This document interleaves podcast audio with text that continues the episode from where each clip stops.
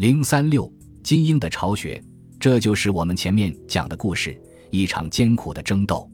一方是哈斯蒙尼家族，他们宣称自己是其建立的犹太联邦的真正代表；另一方则认为这个犹太联邦已经成为其生存道路上的绊脚石。公元前一世纪中叶时，胡肯奴及其执政官安提帕特率领一支罗马军队来到了耶路撒冷城门前。他是否曾恬不知耻地宣布他是一个犹太统治者？罗马狼是否会先给你喂奶，然后再吃了你呢？具有讽刺意味的是，只要出现最坏的情况，原来的犹太独立王国变成一个罗马的进贡国，被废除的软弱的哈斯蒙尼王朝作为火种持有者的腰杆就会实实在在地挺起来。对西律及其继任者来说，让哈斯蒙尼王朝的阴魂不散，其传奇故事又通过光明节流传下来，可不是什么好事。西律对付他们的方法，除了多管齐下之外，并无新意。一个是联姻，另一个是拉拢，其余的统统杀掉。然而，法利赛派既没有为这些事件烦恼，也为因王国的自主权被罗马进贡国这样的附属身份所取代而发怒。按照他们的思维方式，独立地位的丧失，恰恰为一次真正的犹太复兴创造了条件。至少可以在神圣与世俗王国之间促成一次新的分离。关于当时发生的情况，我们唯一的数据源于弗拉维斯·约瑟夫斯，他又名约瑟巴·马塔提亚。约瑟夫斯的出身使他在这个问题上理解双方实处于一种奇特的地位，因为他出生于一个父亲属于祭司而母亲属于哈斯蒙尼家族的家庭，但是。约瑟夫斯的历史技术是在圣殿于公元七十年被焚毁之后，专为罗马读者写的。他当时并不是一个中立的旁观者，而是维斯帕乡和提多率领的灭绝大军中的一个活跃的帮凶和向导。因此，他关于庞培对圣殿表示惊叹的场面的技术，只不过是为了让人们相信罗马人并非天生就是犹太教的毁灭者。经过漫长的围困之后。庞培终于站在了圣殿的正门前，他绕过高大围墙下的斜坡，捣毁了圣殿山上建造的公羊像。仅在圣殿里及其周围，就有一点二万人被杀。然而，庞培发现，即使这种疯狂的大屠杀正在进行时，圣殿祭司们依然在继续举行他们的仪式。庞培对那些针对外邦人的禁忌视若无睹，径直穿过圣殿大堂，撕下了那块幔布。进入了只有大祭司才允许进入的至圣所，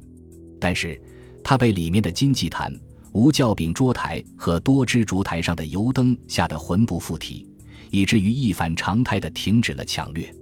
一日，庞培下令对圣殿的院子进行清理，准予继续献祭。这俨然是亚历山大经历的再现，征服者被壮观而神圣的场面征服了。约瑟夫斯成功的在他的祭司家族的犹太教和他的罗马公民之间达成了和解。从某些方面来说，他也许是对的。尽管罗马人用自己的行动表明，他们要比塞琉古人和托勒密人更愿意干预犹太事务，并征收更重的赋税；尽管他们用一个傀儡王国取代了一个独立的犹太国家。但他们统治的前七十多年，给人的感觉就是灾难降临的时刻似乎被推迟了。然而，这显然并不是因为两种文化相处的十分融洽。这样的结果主要应当归功于胡肯奴二世的执政官精于算计的朝廷中的硬汉安提帕特。安提帕特心里非常清楚，庞培早已预见到这次和解的实质。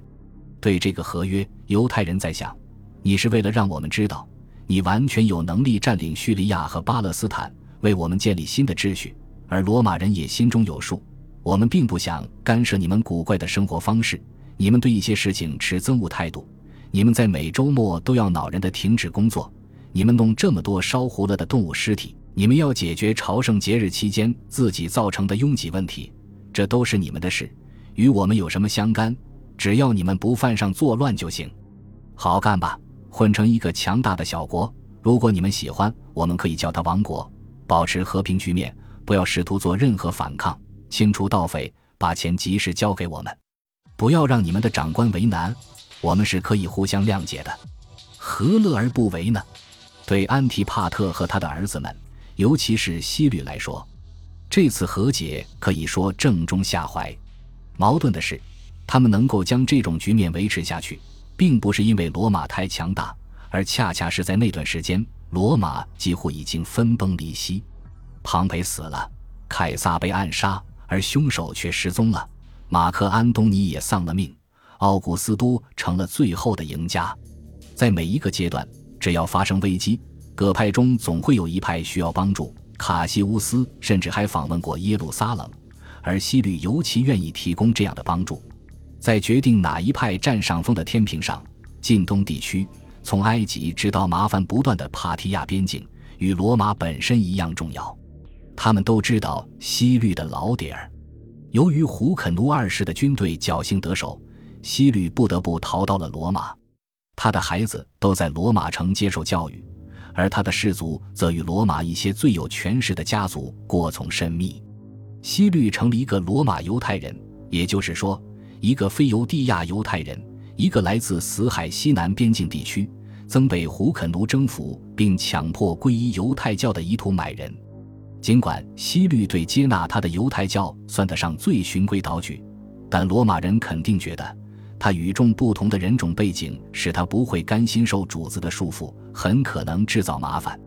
西律是他们认为可以依赖的那种犹太人。他嗜杀成性的野蛮行径是这种依赖性的另一种表现方式。他们认为，让西律展示一下这种野蛮的个人魅力也没有什么不好。食肉动物的脸上，往往挂着得意的笑容。当西律作为被赶下台的安东尼的盟友出现在乌大维面前时，他竟厚颜无耻地向以冷酷无情著称的胜利者表白：“判断我的人品要看我的忠心，而不要看我效忠的人。”当时，奥古斯都对他几乎毫不防范，于是，征服者们兑现了他们的承诺。元老院正式宣布西律为犹太人的国王，而凯撒帮助他大大扩展了领地。大祭司职位与王权分离，因而不再是王室的特权，而是由国王任命。犹太人给罗马进贡，换来的是献祭仪式得到认可，但要以罗马元老院的名义在圣殿献祭。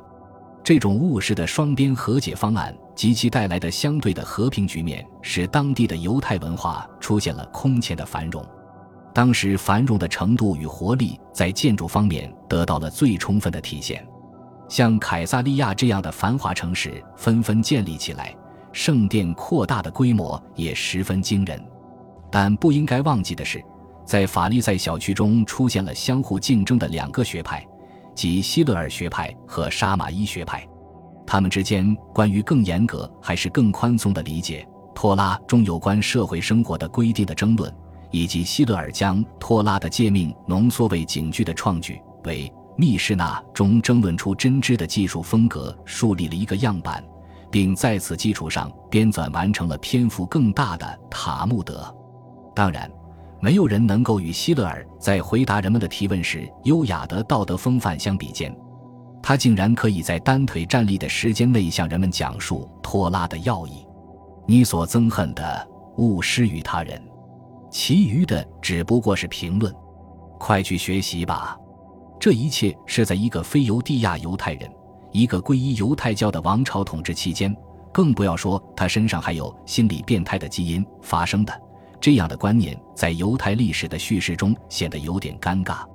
所谓的宗教改革或复兴是对西律政权的一种反动，而西律本人只是一个假犹太人。有人认为，同时代的所罗门诗篇中间接提到的一个与我们的种族无关的的人，指的就是西律家族，但也很容易被认为指的是庞培本人。但是，西律事实上并不是一个假犹太人。也不是像有时不正确的称呼他的那样是半个犹太人，他是一个彻头彻尾的、毫无争议的犹太人，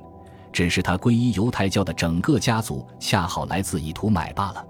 祭司和拉比、撒都该派和法利赛派对犹太人控制区迅速的、世界性的扩张的反应，其实从哈斯蒙尼统治时期就开始了。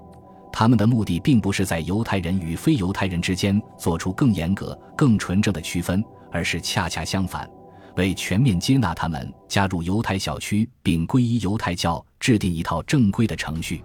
希律完全是这个犹太人身份扩张计划的代表性人物。他获得成功的重要之处在于，他的王国体现了小区之间的融合。以土伦人、以图买人以及其他小区，他们已经完全按照可接受的宗教仪式皈依了犹太教，融入了一个更大的犹太人的联邦。有人认为，由于这个联邦比原来的犹太独立王国容纳的种族更多、领土更大，所以更缺乏犹太性。但事实上却恰恰相反。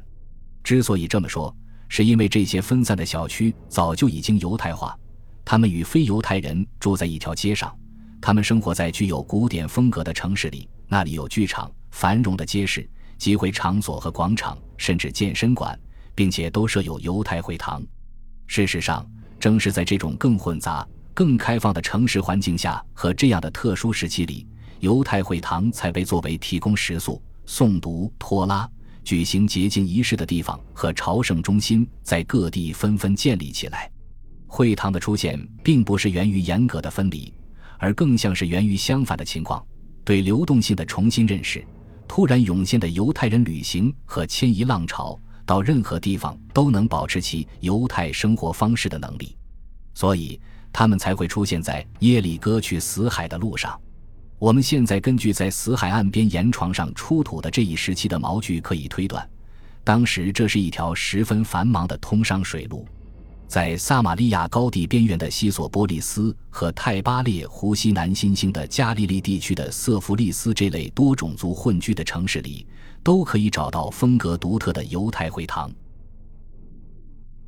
本集播放完毕，感谢您的收听，喜欢请订阅加关注。主页有更多精彩内容。